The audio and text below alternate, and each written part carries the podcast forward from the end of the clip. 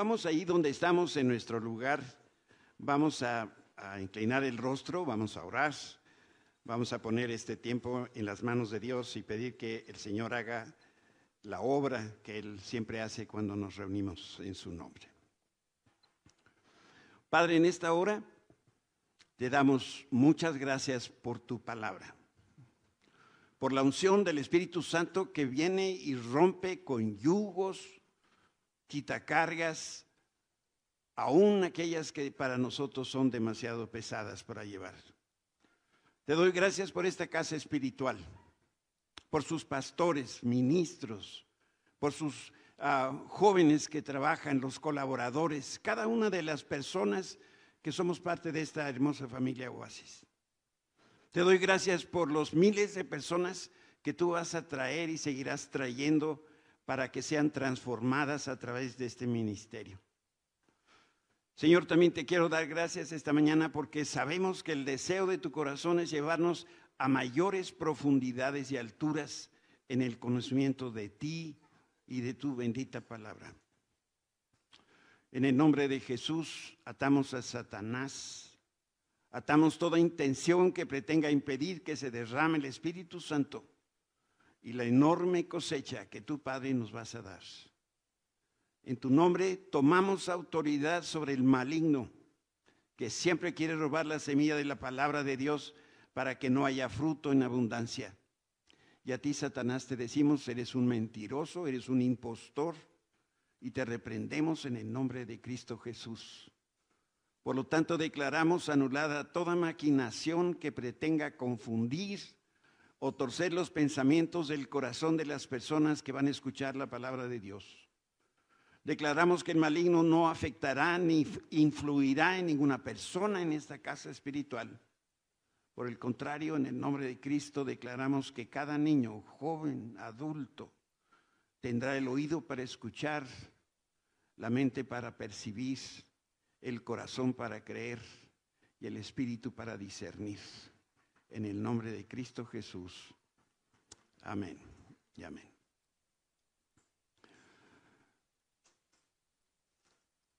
Hoy iniciamos un nuevo estudio de la, de la Biblia que tiene como propósito aprender a escuchar la voz de Dios.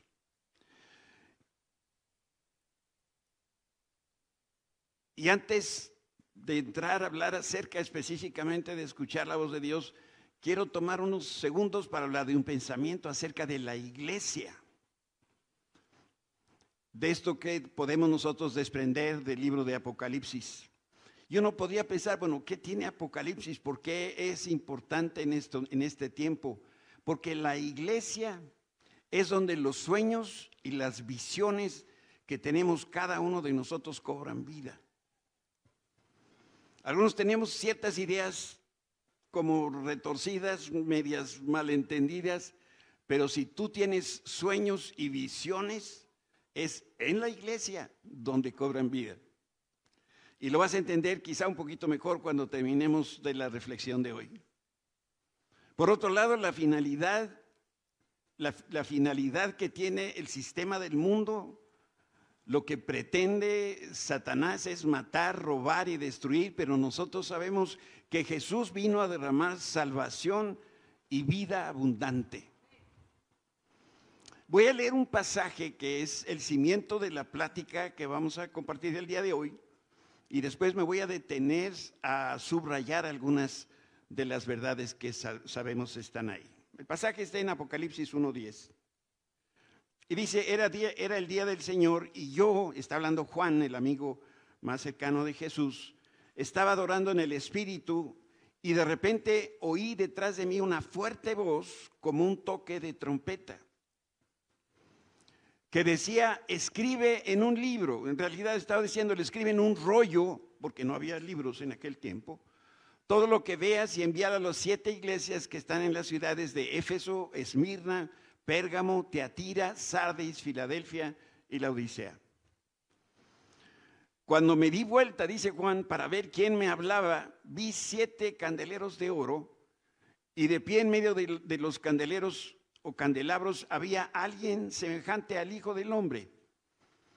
Hijo del hombre es un título que Jesús mismo empleaba para referirse a sí mismo. Vestía una túnica larga con una banda de oro que cruzaba el pecho. La cabeza y el cabello eran blancos como la lana, tan blancos como la nieve, y los ojos eran como llamas de fuego. Los pies eran como bronce pulido refinado en un horno, y su voz tronaba con potentes, como potentes olas de mar. Tenía siete estrellas en, las manos, en la mano derecha y una espada aguda de doble filo salía de su boca y la cara era, la cara era semejante al sol cuando brilla en todo su esplendor. Cuando la vi caí a los pies como muerto, pero él puso la mano derecha sobre mí y me dijo, no tengas miedo, yo soy el primero y el último. Estas líneas que recién leímos nos están hablando de la voz de Dios. Y como tú y yo sabemos, no hay un verdadero inicio de algo si Dios no lo dijo. Este es el principio de las cosas reales. Y para que algo exista, primero tiene Dios que pensarlo. Después Dios lo tiene que decir, lo tiene que declarar. Y así fue desde que empezó el orden aquí en la tierra. Dios dijo que haya luz. ¿Y luego qué pasó? y hubo luz. La luz no hubiera sucedido si Dios no dice, hágase la luz. Por eso tenemos que aprender a escuchar la voz de Dios para saber qué es lo que Él va a hacer, para ser colaboradores con Dios. Pero si nosotros no aprendemos a escuchar su voz, cosas que Dios tiene ya planeadas para nosotros no se van a cristalizar. Y sería una tragedia. El texto este de Apocalipsis que leímos menciona siete iglesias y es importante que nosotros hagamos aquí una referencia a la iglesia local. Gran parte de lo que dice la escritura acerca de la iglesia es una iglesia con minúscula. Una iglesia como Oasis es una iglesia con minúscula. La suma de todas las iglesias locales hace la iglesia universal. Pero regularmente Dios no le está hablando a esa iglesia, le está hablando a la iglesia como nosotros. Entonces, hoy nosotros cuando se habla de, iglesia, no sé si lo hemos entendido todos, porque es un concepto que se ha devaluado, se ha distorsionado, y no sabemos realmente al día de hoy qué significa casa de Dios.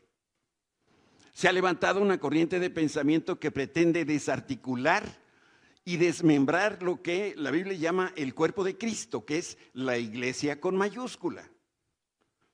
Y muchos aquí están confundidos o se equivocan porque, por ejemplo, creen que es correcto quedarse en casa o hacer otra cosa el domingo y no ser parte de la vida de la iglesia.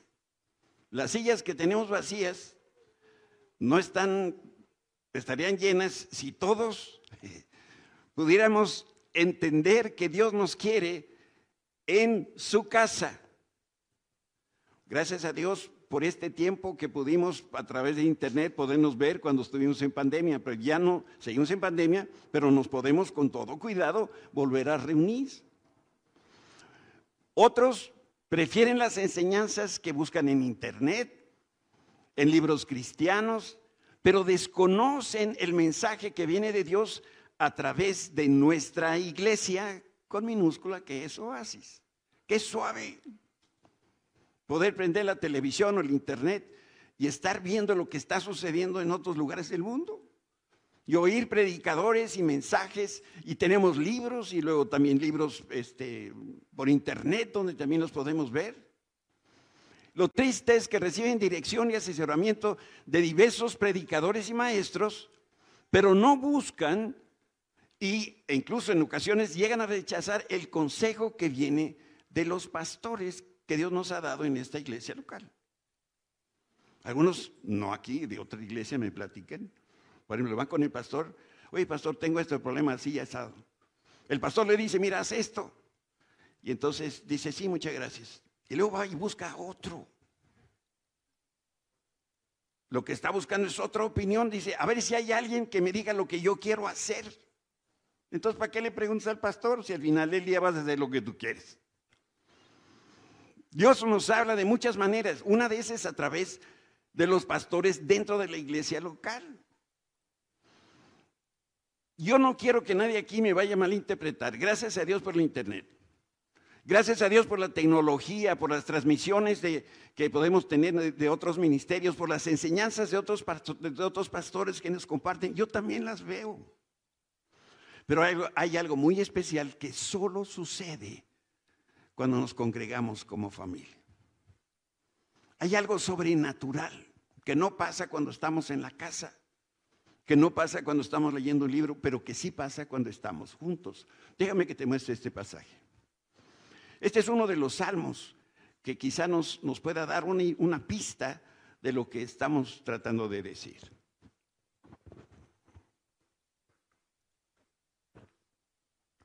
Dice, qué maravilloso y agradable es cuando los hermanos conviven en armonía.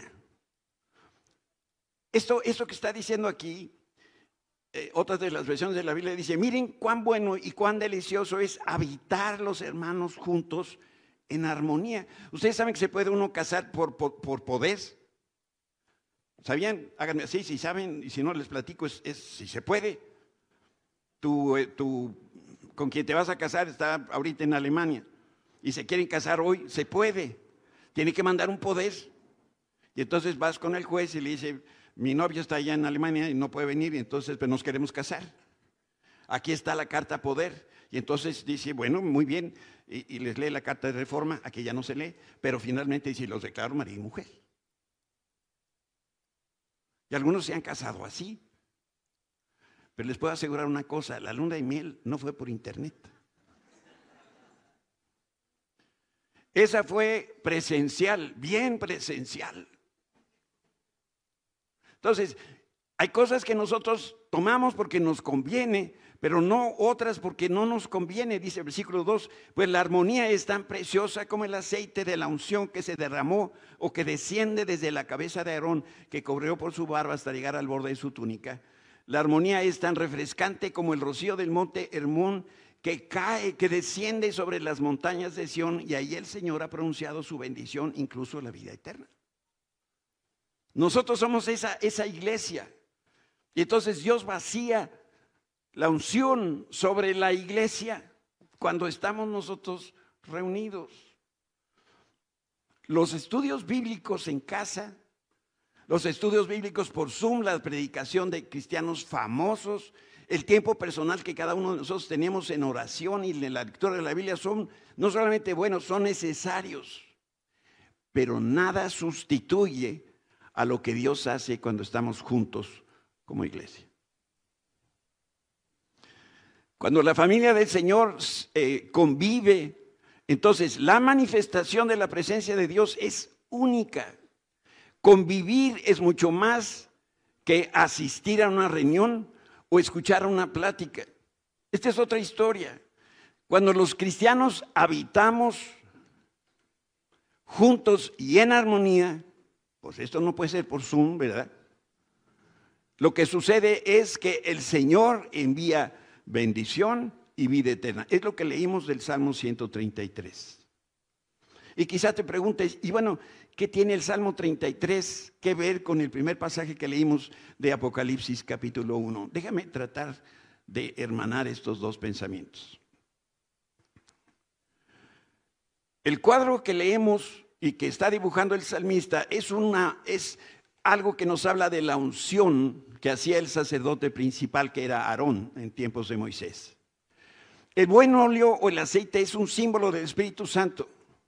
Y entonces viene el Espíritu Santo, desciende de arriba hacia abajo y baña y cubre a todos los que habitan en la casa de Dios. Si tú eres de los que trabaja de, sol a sol, sales a las 6 de la mañana y regresas a las 11 de la noche, entonces tú estás viviendo en un hotel. Y entonces vas en la noche para que te den ropa limpia y a lo mejor algo de cenar esa persona no está habitando en su casa, ni con su esposa, ni con sus hijos. O si es mujer, pues no está habitando con su esposo y con sus hijos. Habitar es lo que estamos haciendo aquí. participar unos de otros. Hoy hemos oído testimonios, hemos, hemos cantado juntos al Señor, hemos leído la Biblia, tuvimos un tiempo de enseñanza a las 10 de la mañana. Todo eso lo hacemos cuando estamos juntos viviendo hoy en armonía. Quiero entonces tratar de explicar este pasaje de Apocalipsis 1, versículo 10, dice que era el día del Señor y yo, Juan, estaba adorando en espíritu y de repente oí detrás de mí una fuerte voz, otra de las traducciones dice una gran voz como un toque de trompeta. Tú y yo tenemos que aprender a conocer y a identificar la voz de Dios. Para empezar, cada vez que Dios habla, habla con una gran voz. Eso no quiere decir que habla a gritos, sino lo que dice el Señor es de peso. Entonces, estas son pistas para ir entendiendo cómo le hacemos para poder escuchar la voz de Dios. Y lo que sale de la persona que Dios escoge para ser su vocero, pues por supuesto, igual que la voz de Dios, va a ser grande para producir cosas grandes. Dios unge a sus ministros, a sus pastores, para que nos traigan este mensaje, para que produzca cosas grandes. Solo la persona que está bajo la unción de Dios puede hablar de cosas grandes. Quizá ustedes no lo sepan, pero los muchachos en la alabanza se preparan en la semana y están orando y están buscando a Dios. Y luego se reúnen y, tienen un ensayo para poder estar aquí podernos llevar a todos a la presencia de Dios. Se preparan. Lo mismo hacemos todos los que tenemos alguna participación. Pero la iglesia también se tiene que preparar para llegar a este lugar y recibir lo que Dios le quiere dar. Juan describió esta voz que, grande que escuchó diciendo, era como una trompeta. No vais a creer que era uno de estos como la que tocan los militares. No, está hablando de un sofá, un cuerno hueco que produce un sonido muy fuerte. Y los destinatarios originales de la carta de Juan entendían a la perfección lo que significaba la frase que habla con voz de trompeta. Porque en esos días la trompeta se empleaba con propósitos bien específicos y bien concretos. Déjame decirte tres maneras como se usaba la trompeta. Uno era para advertir el peligro.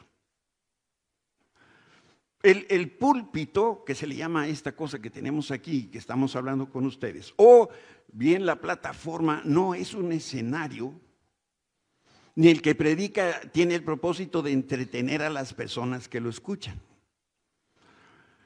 Lo que debemos nosotros reconocer es que en cada iglesia local hay hombres y mujeres que Dios ha escogido para que ellos nos ministren, y la palabra ministrar quiere decir servir, para que nos sirvan a nosotros. Por eso decimos aquí en Oasis que la persona que no sirve, pues no sirve. Aquí venimos, ustedes vienen para que nosotros, como sus pastores, les podamos servir.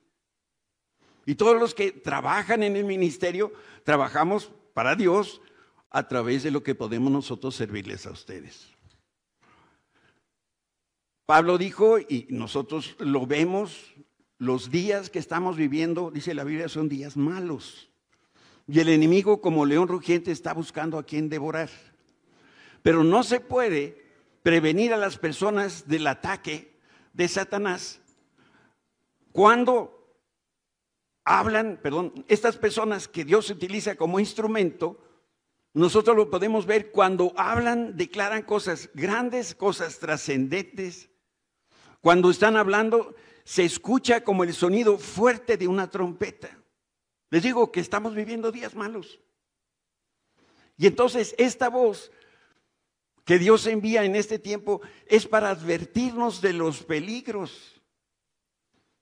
Pero no podemos prevenir a las personas del ataque del enemigo si se predica sin poder, si el mensaje es distante o es opuesto a Dios y es opuesto a su palabra. Nosotros no estamos aquí para dar nuestra opinión, estamos para hablar la palabra de Dios. Por eso el pastor o la pastora que se pone de pie en este púlpito está declarando con valor muchas cosas. Ya ven lo que dijo Paquito, que lo que dice el pastor, quién sabe qué. Eso borren lo del cassette, no es cierto. Pero la persona que se para aquí tiene que hablar cuando habla del pecado y decir, esto es pecado. Le guste a quien le guste, se enoje el que se tenga que ahogar, se enojar. Lo correcto viene de Dios y lo que no es correcto, pues no viene de Dios. Por lo tanto, todo lo que viene de Dios, tenemos la certeza de que es seguro y es correcto. Las personas necesitan escuchar que sí existe el cielo, que sí existe el infierno y estas cosas son reales. Por eso, cualquier mensaje distante, cualquier mensaje que sea opuesto al Señor y su palabra, lo que va a traer es destrucción, dolor para la persona que lo predica y para la persona que lo escucha. Por eso se necesita una voz poderosa con mayúscula, una voz de trompeta que declare la verdad y denuncie qué cosa? La mentira. Juan el Bautista es un ejemplo de esto. El tiempo que le tocó vivir fue muy difícil, pero él fue una gran voz que exhortaba a que las personas se arrepintieran. ¿Se acuerdan que uno de los funcionarios más altos en el gobierno estaba teniendo relaciones inmorales con otra persona? Y Juan el Bautista iba y le decía, no es correcto que duermas con esa persona. ¿Y qué le pasó a Juan el Bautista? Cuello. Pues sí, la verdad a veces incomoda, ¿verdad? La segunda razón por la cual la trompeta se tocaba en tiempos bíblicos era para llamar a la guerra. Y esto ocurre cuando los pastores lanzan un desafío a la congregación. Los pastores nos retan a compartir de Jesús, a invitar a otras personas para que conozcan a Cristo. También nos retan, como es lo que estamos viviendo ahora, un tiempo de ayuno. Nos exhortan a llegar temprano, a asistir fieles a las reuniones. Nos retan a participar en las actividades y por eso damos lectura y compartimos con ustedes las cosas que la iglesia está haciendo. Es una forma de invitarlos. También los pastores nos retan a ensanchar el sitio donde nosotros vivimos, dice la Biblia. Ensancha, alarga tus cuerdas, refuerza tus habitaciones. Dios quiere que crezcamos. Nos retan a leer la escritura, por eso estamos leyendo esta Biblia cronológica. Nos retan a que nosotros paguemos puntualmente con nuestro diezmo, que seamos fieles con las ofrendas. Y uno de los retos para el de este año es que todos aprendamos a escuchar. ¿Qué cosa? La voz de Dios.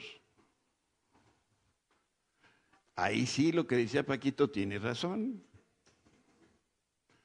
No le crean al pastor, sino que hagan como, como dice la Biblia que hacía la iglesia de Berea. La iglesia de Berea escuchaba al mismísimo apóstol Pablo y luego se iba a su casa y leía en la Biblia dice, a ver si lo que dijo es cierto.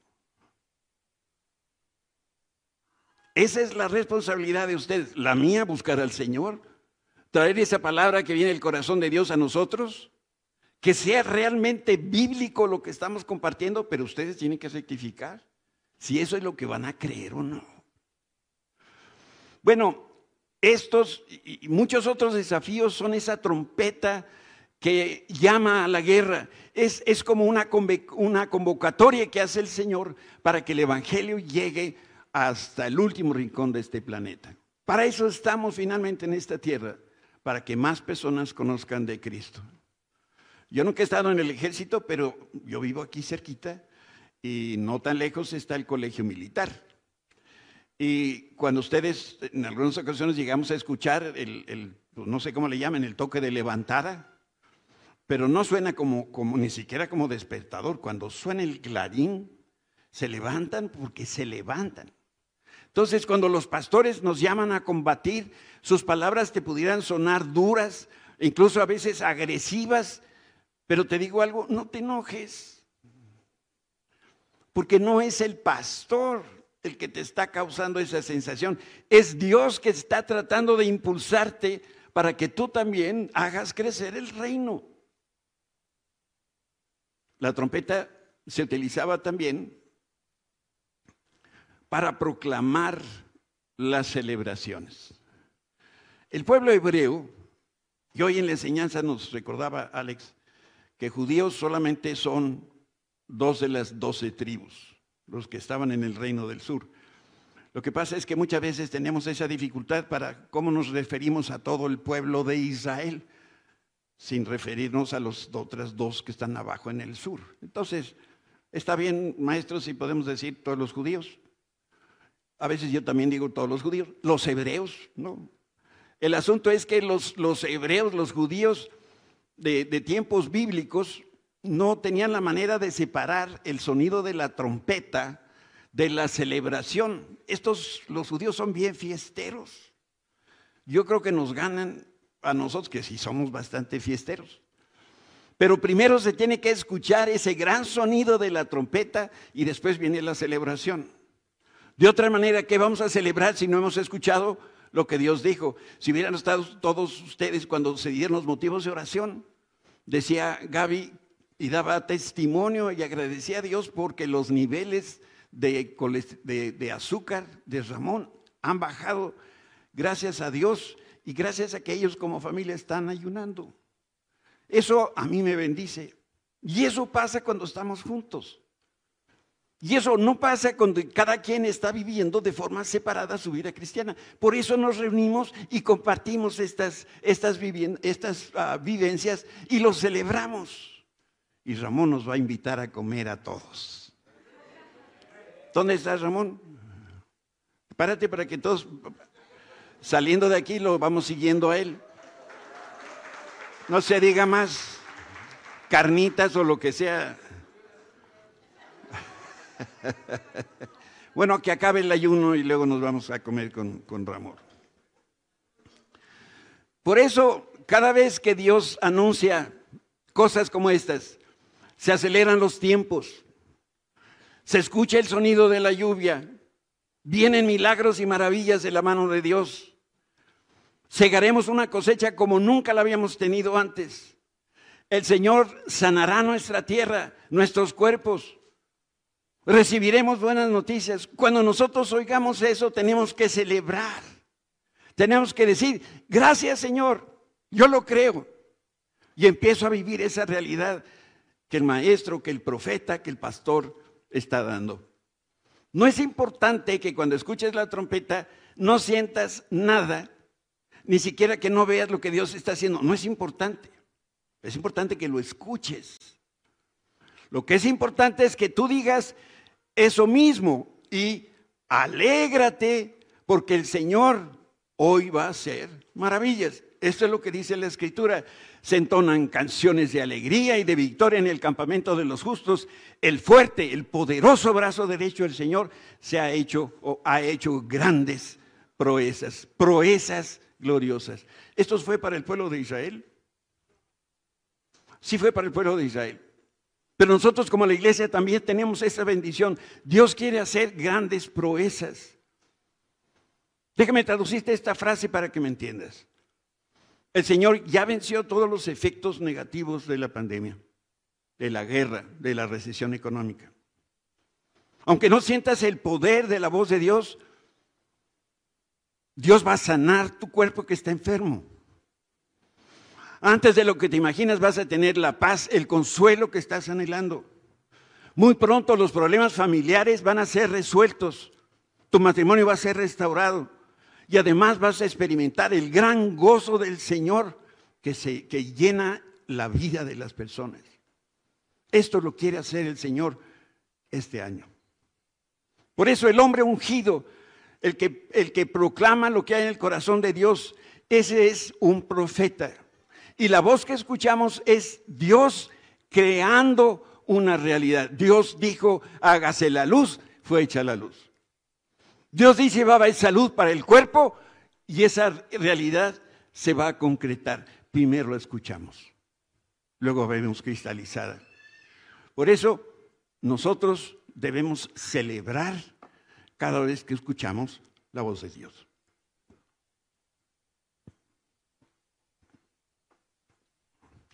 Déjame decirte lo que Dios dice para nosotros este día. El Señor nos dice que pronto va a terminar la estación donde muchas personas se encuentran el día de hoy. En la estación de la enfermedad, de la escasez, del desierto, de la depresión y del dolor. Estos no son buenos pensamientos. Esto es lo que Dios se propone hacer entre nosotros.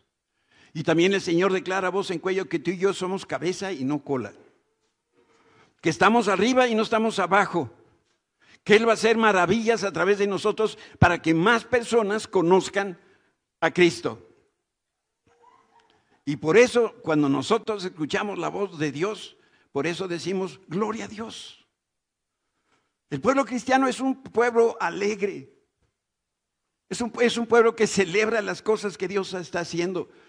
Y, seguimos ahí en el libro de Apocalipsis. Y era el día del Señor y yo estaba adorando en el Espíritu y de repente oí detrás de mí una fuerte voz como el toque de una trompeta que decía, escribe en un libro, en un rollo todo lo que veas, envíalo a las siete iglesias que están en las ciudades de Éfeso, Esmina, Pérgamo, Teatira, Sardis, Filadelfia, Laodicea. Y cuando me di vuelta, dice Juan, para ver quién me estaba hablando, vi siete candelabros de oro los siete candelabros de oro representan las siete iglesias de Asia. Y no es China, Asia es Turquía el día de hoy. Apocalipsis 1.13 dice, y de pie en medio del candelabro, de los candelabros, había alguien semejante al Hijo del Hombre, este título que Jesús se da a sí mismo, y vestía una túnica larga con una banda de oro que cruzaba el pecho. ¿Desde dónde Dios está hablando?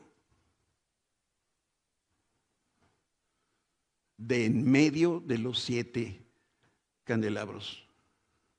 ¿Y qué implica que la voz que está saliendo de en medio de estos siete candelabros? Bueno, lo que significa es que Dios ama tanto a su iglesia que cuando decide dar una palabra profética, se pondrá de pie en medio de los suyos y desde ahí lo va a declarar a su pueblo. Así es como Dios lo ha hecho desde siempre.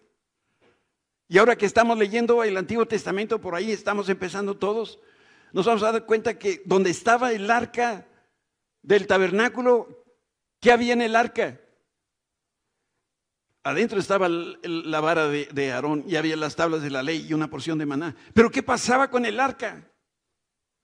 Ahí estaba la presencia de Dios. Y la presencia de Dios iba con el pueblo en la guerra, iba con el pueblo de Dios donde había gozo. Dios estaba en medio de su pueblo y desde ahí Dios les hablaba. Cuando Moisés y Aarón querían escuchar a Dios, querían tomar una decisión, iban al tabernáculo y ahí, dice la Biblia, bajaba la presencia de Dios y Dios hablaba con ellos cara a cara. Y Moisés y Aarón escuchaban. Yo quiero que imagines esta experiencia de Juan. Esa gran voz que escuchó no salía de afuera de los siete candelabros. Esta voz que escuchó de trompeta, de trompeta venía de en medio. Tienes que imaginar el cuadro. Ahí están los siete candelabros, que eran unos sendos monstruos, aquellas cosas grandes para iluminar eh, la tienda de campaña, el tabernáculo donde se hacían grandes cosas para el Señor. Y aquí el cuadro es asombroso porque de una manera nosotros podemos ver cómo Dios habla a nuestra vida.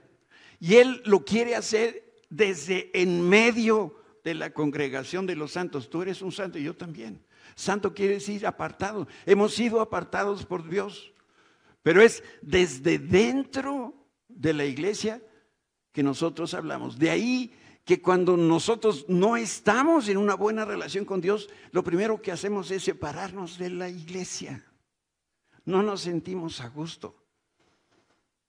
Tristemente debiera ser al revés. Cuando yo me siento mal, yo quiero llegar a mi casa, porque ahí voy a encontrar el consuelo, el ánimo que, yo necesito. Lo mismo es la función que hace la iglesia, y la iglesia no es este edificio. Voltea con el de, tu derecha y dile, tú eres la iglesia. Ahora con el de la izquierda y dile, tú eres la iglesia. Y Dios habla de en medio de la iglesia que somos nosotros. Bueno, pastor, ¿y si alguien se queda en su casa? va a poder escuchar la voz de Dios? Claro que sí. El Señor nos habla a toda hora de cualquier lugar donde nosotros nos encontremos. Sin embargo, cuando nosotros entramos a la casa de Dios, cuando nosotros tenemos delante a un hombre una mujer escogidos por el Señor para dirigirnos como iglesia, entonces esa persona, ese ministro enviado por el Señor, empieza a hablar. Dios derrama entonces la unción que es la figura del Espíritu Santo sobre nosotros porque Él ama esta casa espiritual. La idea de oasis nació en el corazón de Dios. No fue una ocurrencia de los pastores. Por eso Dios se goza cuando estamos juntos y todavía mejor cuando estamos juntos y en armonía. Eso no quiere decir que somos uniformes. No sé si han dado cuenta, pero aquí tenemos de chile y de dulce manteca. Los tenemos güeritos, morenitos, flaquitos, gorditos, unos más gorditos que otros, pero bueno. Pero en eso Dios se mueve por su gracia, por el favor que nos tiene, porque nos ama tanto y viene y nos habla, de manera que para nosotros debiese ser un, motivo de, de, ah, no, no quiero decir ansiedad, pero cuando yo ya quiero llegar, los niños cuando van a esperar a Santa Claus o los Reyes, la noche anterior se pueden dormir. No, no se pueden dormir porque, porque eso que tienen, porque al día siguiente, ¿qué va a haber? Así debería pasar nosotros cada sábado en la noche. Ya viene el domingo. Voy a casa porque voy a escuchar lo que Dios tiene para mí. Continúa la narración de Juan. Me paso acá.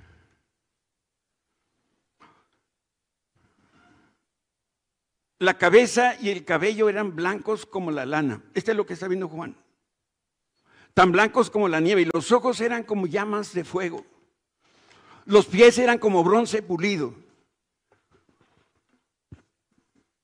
Refinado en un horno y su voz tronaba como potentes olas de mar. Tenía siete estrellas en la mano derecha y una espada aguda de doble filo que salía de su boca. Y la casa era semejante al sol cuando brilla en todo su esplendor. Y más adelante leemos, este es el significado del, misterio de las siete estrellas que viste en mi mano derecha y de los siete candelabros de oro. Las siete estrellas son los ángeles, los mensajeros de las siete iglesias y los siete candelabros son las siete iglesias. ¿Existen iglesias perfectas? No. ¿Existe un siervo o una sierva de Dios perfecto? Tampoco. Quiero decirte, si no te habías dado cuenta, que los pastores que Dios ungió para estar al frente de nuestra iglesia cometen errores y hasta pecan, como todos nosotros. La Biblia dice, no vengas a decir que no pecas porque todos fallamos. Pecar quiere decir que hay un blanco, hay un estándar, hay un mandamiento que Dios nos da, una meta a seguir y nosotros fallamos. Eso es pecar. Pues nuestros pastores son humanos y, y pecamos. Pero no por eso dejan de ser lo que Dios dice que son. ¿Y qué es lo que dice Dios que son los pastores? Son ángeles. Le voy a pedir que todos los que sirven en alguna capacidad en este lugar se pongan de pie.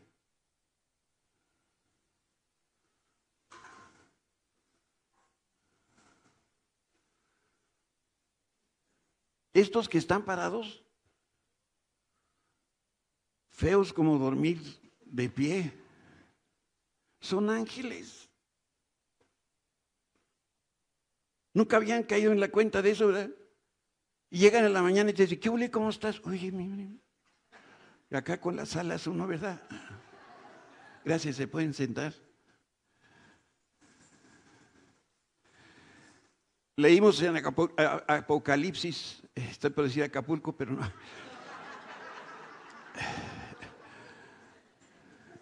Y luego les digo de otra persona que, estaba dando una enseñanza de, de Y estabas, pero bien encendida de pasión y no sé qué. Y entonces dice, y viene el ejército de Napoleón. Dijo, ay, no. Nemías, estábamos en Nemías, pero aquí estamos en Apocalipsis. En Apocalipsis 1.20, que Dios puso en su mano derecha la mano de autoridad. Ahí están los líderes de las iglesias de Asia. La implicación es esta, que ellos están bajo la autoridad de Dios y Dios los tiene aferrados, agarrados por la fuerza de su mano. Y eso traduce que Dios tiene a todos los pastores de Oasis. Me refiero a los pastores y pastoras de niños, de adolescentes, de jóvenes, de mujeres, de varones. Todas estas personas y todos estos ángeles que sirven, los tiene Dios en su mano, aferrados. Y nuestra iglesia es un candelabro, es una fuente de luz. Y lo que brillamos no es nuestra propia luz, es la luz de Cristo que brilla en la oscuridad. Por eso los ángeles de nuestra iglesia están puestos por Dios para llevar a cabo los planes de Dios. No los pone, no los nombra el pastor, los levanta el Señor. Y el Señor entonces da la palabra, el vocero la comunica a la iglesia con voz de trompeta y lo que dicen nuestros pastores, ¿qué creen? Se cumple. Dios le decía a Moisés, háblale a la roca y va a salir agua. ¿Y qué creen que hacía Moisés? Y le hablaba. ¿Y qué creen? Y salía agua. Lo dijo. Dios le dijo a Moisés, la voz que escuchamos es la voz de Dios que nos dice lo que nosotros vamos a decir y eso que decimos se hace realidad. Eso no quiere decir que los pastores de Oasis caminan un metro y medio arriba del piso, no.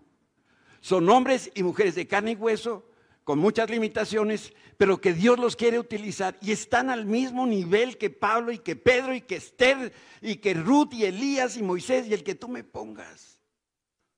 Hasta Paquito, pues. Que hoy, Paquito, no te lo vas a acabar conmigo. Ahí estás. 2023 va a ser el año de Paquito.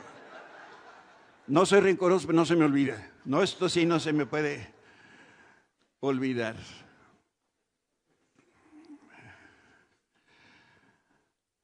Ayúdenme por ahí atrás con la música. Estoy por acabar. Quiero, quiero reiterar porque esto es bien importante. Para que haya un Dios vio, primero debe haber un Dios dijo. Porque Él habló, todo fue creado. Dios ordenó y todo quedó firme, dice el Salmo 33, 9. Y para que Dios diga, tiene que haber un emisor, un vocero escogido de Dios y tiene que haber un receptor que lo quiere escuchar. Dios dice, y primero vas a ver una muestra de su palabra hecha realidad. Se empieza aquella cosa a cristalizar. Pero después, ¿qué es lo que sucede? Vas a ver cómo esa palabra se va haciendo cada vez más tangible hasta que la ves completa. El pasaje de Apocalipsis también habla de siete estrellas que vio Juan cuando estaba ahí exilado en la, en la isla de Patmos. Estrella aquí no es una celebridad cristiana. Para entender que es una estrella tenemos que recordar que el sol es nuestra estrella. Y alrededor del sol giran los planetas. Bueno, Dios busca personas que graviten alrededor de Él y de su iglesia. Escúchenme bien, porque no soy yo el que está hablando, es el Señor. Dios está buscando personas que giren alrededor de Él y de su iglesia. Dime una cosa. Dios Padre, ¿qué es lo que más ama? ¿A quién más ama? A Jesús. Y Jesús fue enviado al mundo para hacer qué? Para traer salvación a nosotros. ¿Qué crees que Dios quiere que nosotros hagamos? Pues lo mismo que Jesús. Un día una de mis nietecitas, güeritas, estaba muy enojada y les dijo a sus papás, ya no voy a regresar a la iglesia. Y bueno, ya saben cómo se pone Gaby, ¿no? Y entonces le dije, pero mijita, ¿por qué? Si aquí nomás hablan de Jesús. Le dije, pues vete acostumbrando porque sí, aquí nada más hablamos de Jesús. Porque Él vino a darnos salvación y vida eterna a nosotros. Y eso es de lo único que nosotros queremos hablar y es lo único que nosotros sabemos, hablar de Jesús y del trabajo que Él vino a hacer en nosotros. Entonces, Dios está buscando personas que hagan de su iglesia no una parte de su vida, sino el centro de tu vida que planees tu agenda de acuerdo con la agenda de la iglesia. Dios quiere que las personas encuentren su órbita y que identifiquen el camino que Dios trazó para ellas, para cada una de ellas.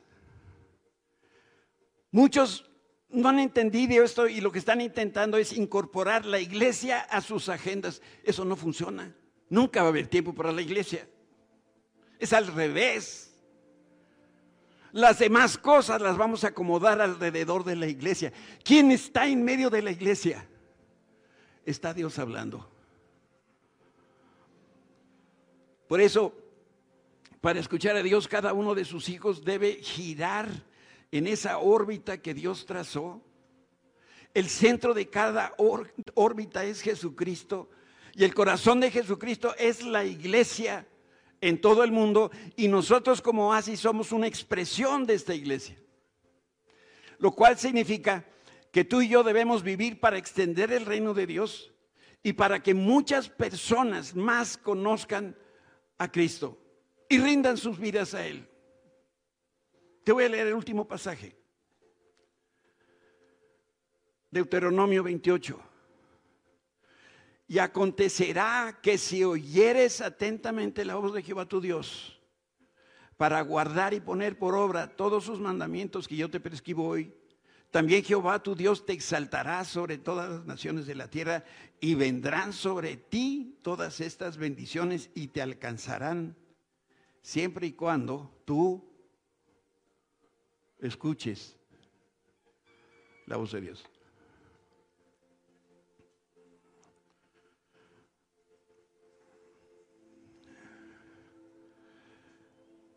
el mismo libro de Apocalipsis, Jesús le habla a Juan y le dice, yo estoy a la puerta y llamo.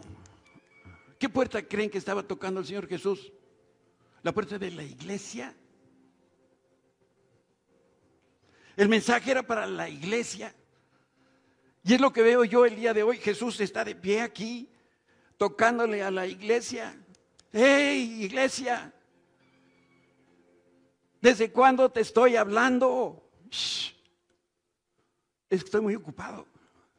Es que tengo trabajo. Es que estoy enfermo. Es que no tengo dinero. Es que no me alcanza.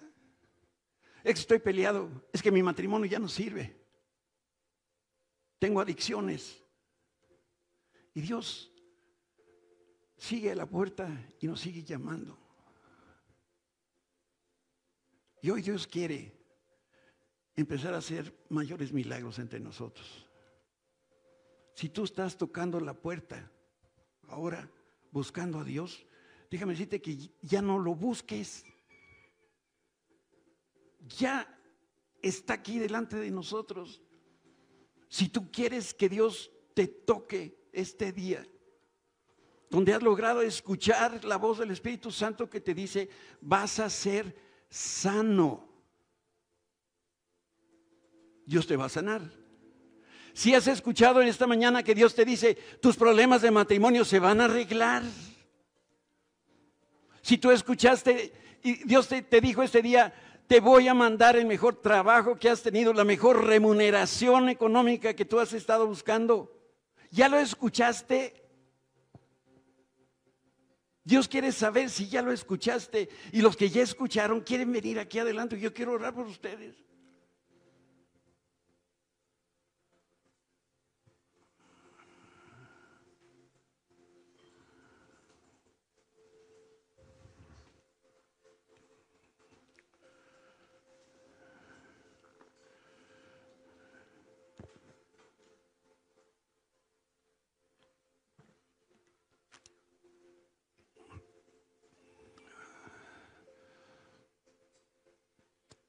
Tráeme Jackie. Jackie.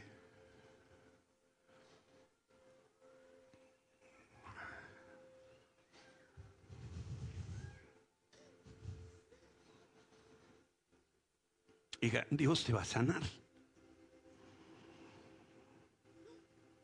Toda la semana.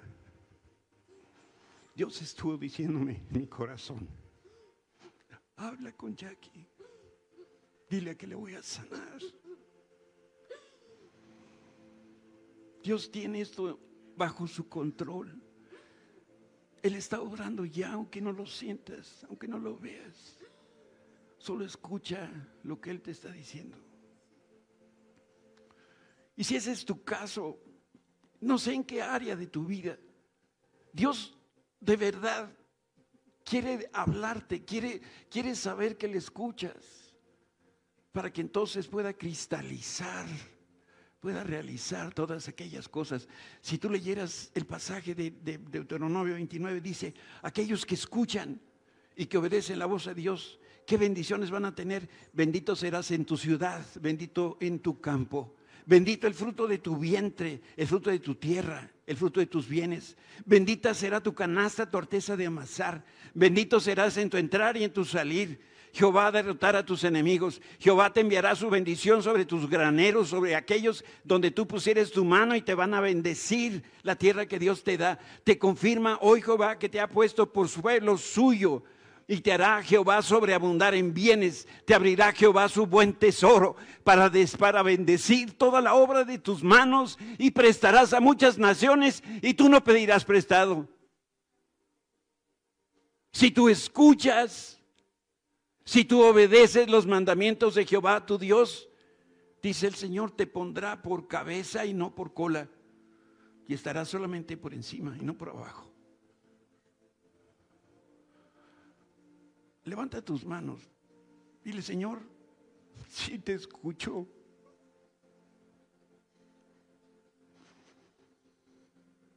Si te escucho, Señor. Y yo sé que lo único que quieres para nosotros, Padre, es mostrarnos cuánto nos amas. Y quieres darnos lo mejor. Y quieres para nosotros que vivamos holgadamente sin preocupaciones, sanos, Señor. Viendo que este 2023 es un año de prosperidad para nosotros, un año de mucha enseñanza, pero también va a ser un año de mucho crecimiento. Tenemos que romper con tantas estructuras, Señor, con tantas tradiciones que vienen de no sé dónde. Pero tú nos quieres hablar, tú nos estás hablando, Señor. Abre ahora nuestro oído Abre, Señor, nuestro corazón para que te podamos escuchar, para que te podamos obedecer, para que podamos tener todas las bendiciones que tú tienes ya preparadas para nosotros. En el nombre de Cristo Jesús. Amén.